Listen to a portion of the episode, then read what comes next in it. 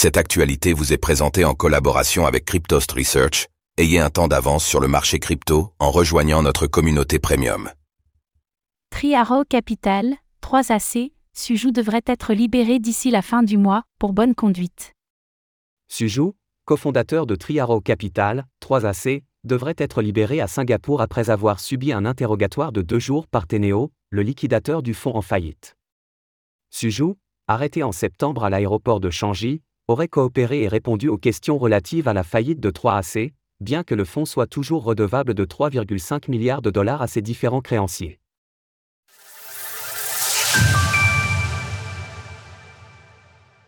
Suju, cofondateur de 3AC, bientôt en liberté. Suju, l'un des fondateurs du fonds en faillite Triaro Capital, 3AC, devrait être libéré avant la fin du mois après avoir subi un interrogatoire approfondi de deux jours à Singapour, selon une information exclusive de Bloomberg. Au mois de septembre dernier, Suju avait été arrêté à l'aéroport de Changi à Singapour, dans ce qui semblait être une tentative de fuir le pays suite à un refus de coopérer avec Teneo, la firme en charge de la liquidation de 3AC.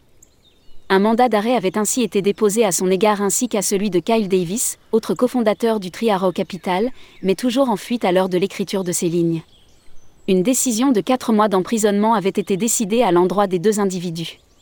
Durant ces deux jours d'interrogatoire, Suju a dû répondre aux nombreuses questions du liquidateur Teneo, auprès de qui il s'était d'ailleurs engagé à coopérer avant son arrestation.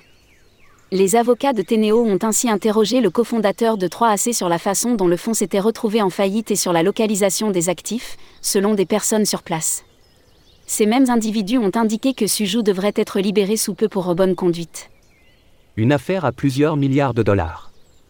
Selon Teneo, Suju et son acolyte Kyle Davis sont redevables d'environ 3,5 milliards de dollars via Triaro Capital à leurs divers créanciers. Le fonds avait été impacté de manière critique lorsque l'écosystème Terra, Luna, dans lequel il était fortement investi, s'était effondré en l'espace de quelques jours et faisant disparaître 40 milliards de dollars. Triaro Capital n'était notamment pas parvenu à répondre à un appel de marge concernant un prêt de Bitcoin auprès de BlockFi, qui est d'ailleurs récemment sorti d'un long chapitre de faillite et qui cherche toujours à récupérer son argent auprès du fonds crypto.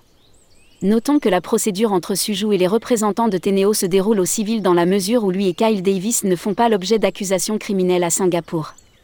Pour autant, au début du mois, l'autorité monétaire de Singapour a interdit aux deux compères de participer à des activités lucratives dans le pays pour une durée de 9 ans.